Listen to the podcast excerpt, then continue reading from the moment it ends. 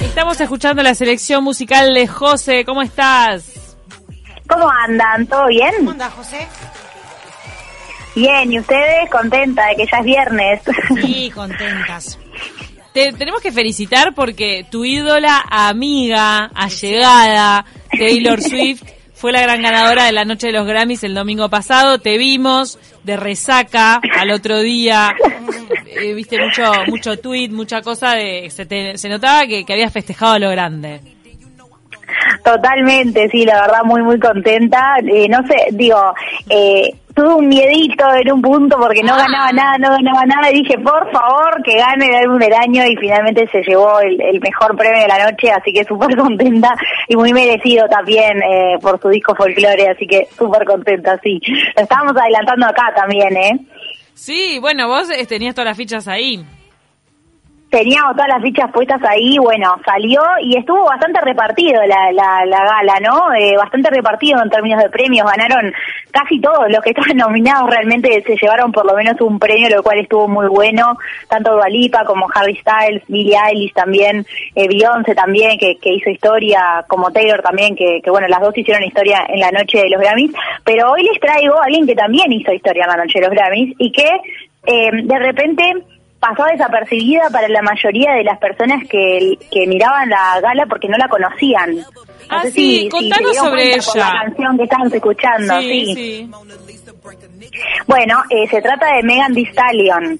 Eh, es una, una, una rapera recién, recién salida del horno, digamos, es estadounidense y bueno, también fue una gran ganadora en estos, en estos Grammy porque se llevó eh, el premio a Mejor Nueva Artista, Mejor Canción de Rap y Mejor Interpretación de Rap, llegando a una, una victoria histórica porque es la primera vez en la historia de la entrega de, de estos premios que una mujer gana la candidatura de Mejor Interpretación de Rap. O sea, realmente fue tremendo lo que ella logró eh, el pasado domingo. Entonces, bueno, la quería traer un poco porque además está súper de moda esta, esta cantante, esta rapera. Y la vimos hace poquito, hace una o dos semanas, sacó una colaboración también con Maroon 5, eh, que se llama Beautiful Mistakes, un, un tema muy, muy lindo. No, bueno, quería hacer un buena, no, no sabía. de- No sabía Sí, esa es- colaboración. Sí, eh, eh, ha estado colaborando bastante, entonces quería hacer un repasito de un poquito de la breve carrera en realidad de esta de esta artista que, que como está saliendo últimamente, eh, todos los artistas de esta época eh, se hizo bastante conocido, viral a través de TikTok. Entonces, bueno, ella eh, es, de, es de Houston, es hija de una rapera, o sea que ya desde chica Ah. estuvo en este en este ámbito, claro, del, del, del- del rap eh, ya su, su madre como que le, le pidió, ella a los 16 años qui- quiso lanzar su, su carrera como artista rapera, pero su madre le dijo, pa, me parece que las letras que tenés son muy provocativas para tu edad, yo te pido que esperes a los 21 años. Eh, y bueno, eh, Megan Thee Stallion esperó, eh, y a los 21 años decidió lanzar eh, su primer EP, ¿no? Como le llaman en, eh, a los discos de los discos cortos, digamos. Eh, y bueno, ahí se lanzó, ella en realidad se llama Megan Jovon Ruth Pitt, pero su, su seudónimo Megan Thee Stallion viene porque ella es muy alta, eh, mide unos 77, entonces ya en el liceo como que eh, le hacían notar eso, entonces eh, la, llamaban como el cemental, digamos, ¿no? Porque stallion en inglés es cemental. Entonces, bueno, eh, de ahí sale su, su, su, su apodo. Eh, y bueno, en realidad en los Grammys cobró notoriedad por su canción Sabes, que es la que estábamos escuchando ahora, que se hizo viral en, en TikTok con estos bailes no tan populares de TikTok, estos desafíos de baile que hacen que las canciones no tan conocidas terminen con millones de visitas, millones de me gusta, ¿no?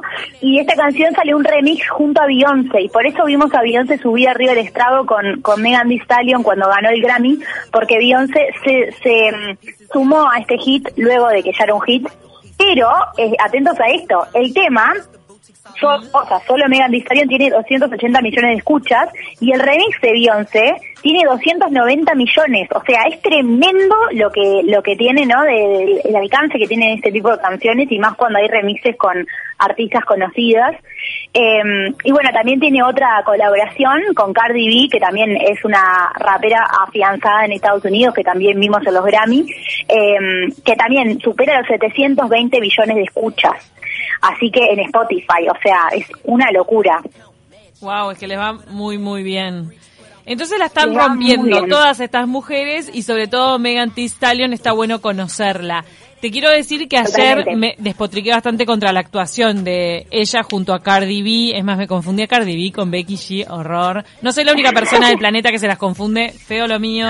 Pero tienen como nombres cortos y con unas letras. Ta, se, me confundí. Claro. Se me chipoteó. Y su actuación mm, me pareció medio pelo, ¿viste? En esa Sí. cama. Bueno, en Estados Unidos se la, eh, la verdad se la criticó mucho la actuación porque Ah, decían que era como una actuación muy provoca muy provocativa, muy, ¿no? Como demasiado de repente. Pero barata, ser, provocativa, barata. Hay que Claro, apostar un poco eso, más. Exactamente. Algo más. Claro, exacto. Eh, sí, viste, siempre se dice eso. Yo creo que siempre hay, hay una rondando como de ese estilo en, en los medios de música. En un momento fue Nicki Minaj, ahora está Cardi B, ahora Ah, Megan. Thee Stallion, como que, ¿no? Se nota eso. Es verdad. Bueno, quiero pasar rápidamente a la serie porque me gustaría comentar, aunque no sé qué tanto comentar, una serie que vos recomendaste hace dos semanas. La vi, me perturbó. ¿Cuál? Esta, esta música. Eh, es justo en este momento de la cortina, lo digo, es Behind Her Eyes, atrás de sus ojos. Ay, la- me, la, sí. me la recomendé- me la recomendaron esa. Sí, con Paula, quedamos las dos muy Sí, es perturbadas. Es de las más vistas de Netflix. Sí, estuvo estuvo bastantes eh, semanas en el en el ah, en Uruguay por lo menos estuvo en el top 10, incluso en el número 1, semanas. Vos habías dicho que, que claro, arrancaba medio telenovela, tipo un conflicto tele- Sí. telenovelero, y después se pone como místico, ¿viste? Se, Se pone súper oscuro. Ay, ay, ay. Sí. Bueno, Sí, yo la recomiendo, la recomiendo, pero qué final flashero. En el final decís, tipo, ¿estaba drogada la persona que escribió esto? ¿Esto Sí, existe? totalmente. Hay gente, hay gente que se puso a buscar en Google lo que era eh, esa, esa teoría mística que usan para, para explicar el final y no cuento más nada. ¿Te parece? Yo no la he visto, la quiero ver. Ahí va, pero ¿Es una usan una cosa muy larga o rara. corta? ¿Es una miniserie? ¿Cuántos son seis capítulos? Ah, es una miniserie. Seis capítulos. Ah, es sí. miniserie. Es accesible para un fin de. Nada, sí. Tiene un final que, que te deja como. Sí, como diciendo, ¿qué, qué es esto? A mí la verdad me sorprendió. Entonces la verdad que digo, bueno, cuando te sorprende, te sorprende, ¿no? ¿Sabes lo que me pasa? mal, pero te sorprende. Vamos a hablar de esto. Queremos sufrir cuando vemos cosas en este contexto en el que estamos. Queremos sufrir porque me hizo sufrir esta serie. Ay, ya me está dando ¿Ah, un sí? dato que capaz que no, no quiero verla. Pero vos, eh, Ah, bien, hay gente a mí que... me gustó mucho. Ah, bueno, pero hay gente que no pasa nada, que, que puede consumir un drama, una tragedia. Esto no es un drama, una tragedia, pero, pero se pone dramático en un momento. Hay gente que Sí. consume eso y no se pone mal. Yo a veces sufro, sí, es como eh, que termino Claro. re loca. Claro. Sí, yo capaz que un domingo quedar así como que tampoco me copa. Un domingo que ahora sí Sí. no le copa a tu qué. Y no, pues arranco la semana, ¿viste? Ahí va, algo alegre. ¿Vos, José, Ay, bancás, tragedia un domingo? o- sí, sí, yo banco todo, a mí me gusta. A mí me gusta. bueno, vamos con la serie de hoy, ¿querés? Vamos, vamos con la serie de hoy. Eh, es una serie muy buena. Se llama, el, el título van a decir que chotada, pero no tiene nada que ver. El título es Mi amiga brillante y es una serie que está basada en una serie de libros que están rodeados de misterio porque fueron escritos por una autora ita- italiana que se llama Elena Ferrante, que en realidad no se sabe quién es, porque Ah. Elena Ferrante es un seudónimo, o sea, Ahora les cuento más de la autora, pero volvamos a la serie para conocer la trama y luego les, les, les traigo más de este secreto, este misterio que trae la autora de estos libros, ¿no?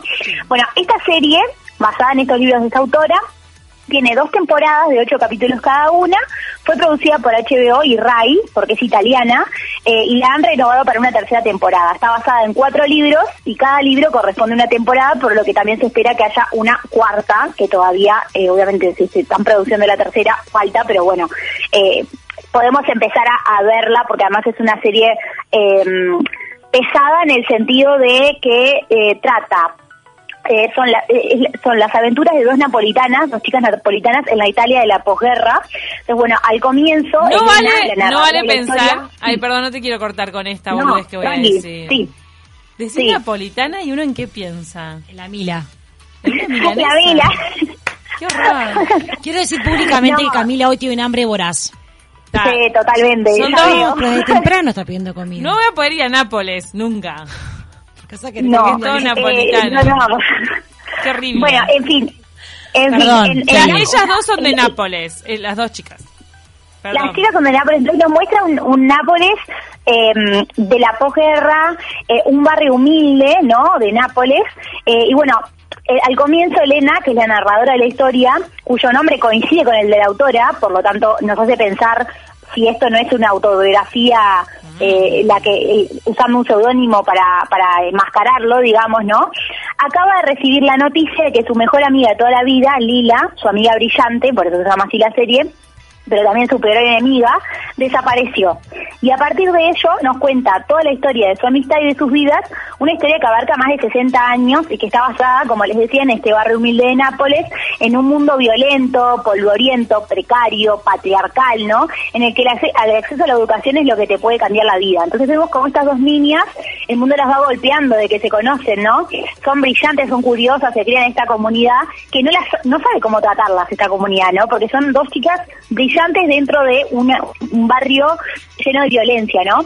Entonces, bueno, eh, ve- vemos a, través de su vida, ¿no? Cómo eh, afrontan decisiones, cosas como seguir sus estudios o trabajar, casarse jóvenes o no, pero lo que nos impacta es la violencia que las rodea eh, a estas niñas, a estas jóvenes, luego mujeres, eh, no solo eso, sino el, el poder de la educación, ¿no? Eh, no es una historia de, de amistad fe- femenina, es más bien cómo un profesor puede salvarte la vida y cambiar tu destino, cómo el conocimiento y la cultura pueden rescatarte, sacarte de esa realidad, y todo eso está escondido detrás de esta historia de amistad y sentimientos. Y bueno, la serie fue rodada en italiano, tiene numerosos diálogos en, dialecto napolitano, pero cuando la encuentran en internet pueden verla con subtítulos en español perfectamente.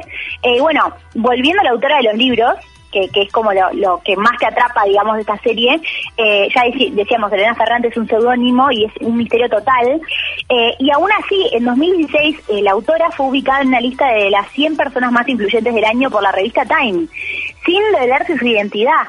O sea, ella ha vendido bestseller de 30 millones de copias en todo el mundo porque tiene otros libros también muy conocidos y todavía no sabemos quién es, lo cual es muy importante y muy interesante, digamos, en esta época de redes sociales que todos lo sabemos, ¿no?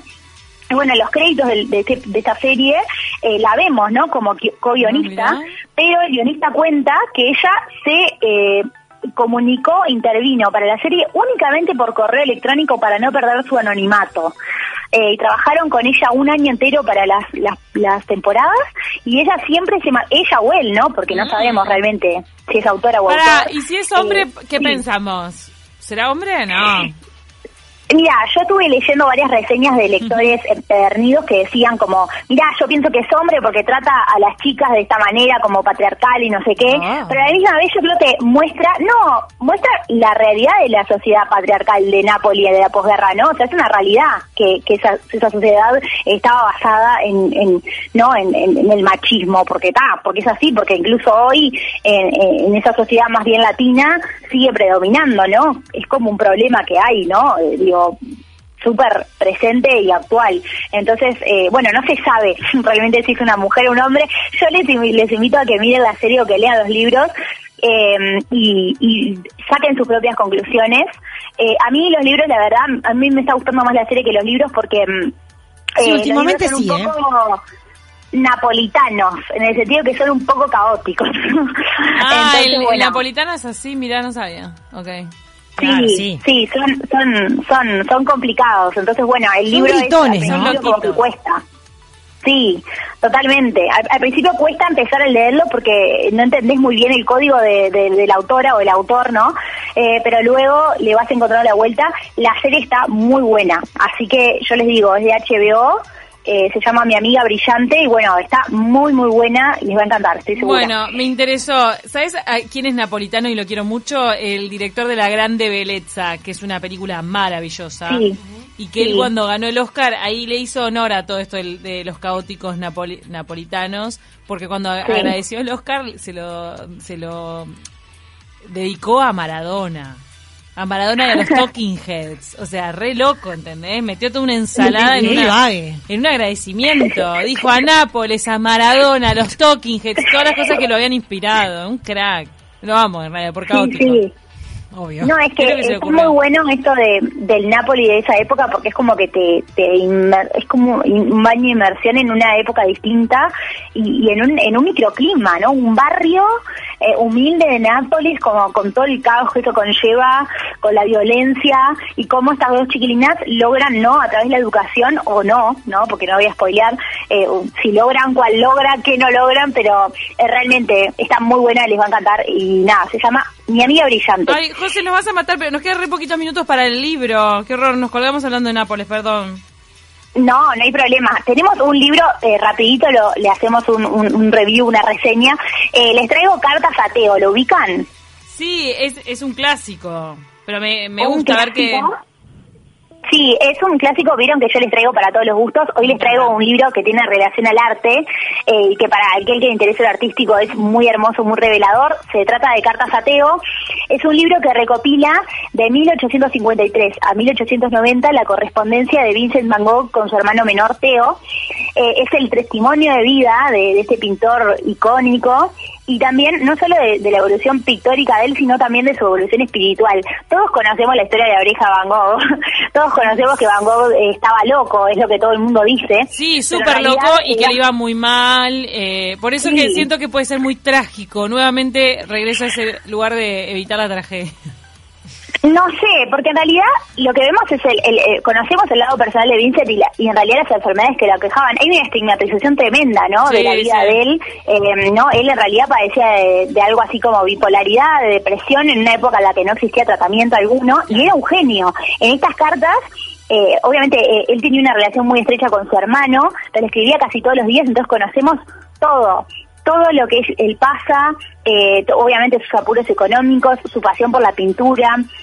Eh, nos muestra de modo des- descriptivo muchas de las obras más conocidas de él, entonces realmente incluso le da a su hermano una lección sobre teoría del color, entonces realmente eh, aprendemos a través del artista, eh, conocemos también su amistad con, con Gauguin, que terminó en la discusión en la que Vincent pierde la oreja, y bueno, tras su muerte Teo fue quien quiso recopilar todas sus cartas para publicarlas y que el mundo conociera las obras de su hermano, eh, pero por desgracia, bueno, Teo falleció seis meses después de que, de que Vincent muriera y fue su esposa, Johanna Van Gogh Bonger, la que estuvo décadas esforzándose por terminar el propósito de Teo, hasta que lo consiguió, lo consiguió realmente sin el tesón de ella, lo más probable es que las obras de él se hubieran perdido en el olvido y que estas cartas hubieran quedado bollando o en un museo. Y sin embargo, ella se dedicó a recopilar todas estas cartas y, a, y transformarlas en un libro que es espectacular, que entendemos espectacularmente eh, la motivación detrás de Van Gogh, no solo, como decís, eh, eh, Cami, el tema de la tristeza de él, sino también como la pasión y todo lo lindo que tiene, ¿no? La parte de él del arte. Sí, cómo, Eh, cómo la percibía verdad, la realidad, cómo, cómo él percibía la realidad y los colores, que fue su, su gran aporte también a la, a la historia del arte. Hay una película que está Totalmente. basada, que está basada en las cartas Sí. a Teo, que se llama Vincent. Ahí va. En, en español se tradujo a las puertas de la eternidad y es muy linda. Cómo Muy muestra linda. todo, cómo está hecha es muy linda. Sí tiene partes angustiosas, pero bueno, es como que te lleva mucho a la cabeza de él. Está muy bien hecho. Sí, eso. al color. Yo me quedo con el color, con Salado. el color de él. Me parece una persona muy colorida. Así que bueno, nada, súper recomendado. Y bueno, para este fin de eh, meterle toda la onda con, con esas recomendaciones. Gracias, José. Que pasen lindo. Gracias. semana. Igual para vos.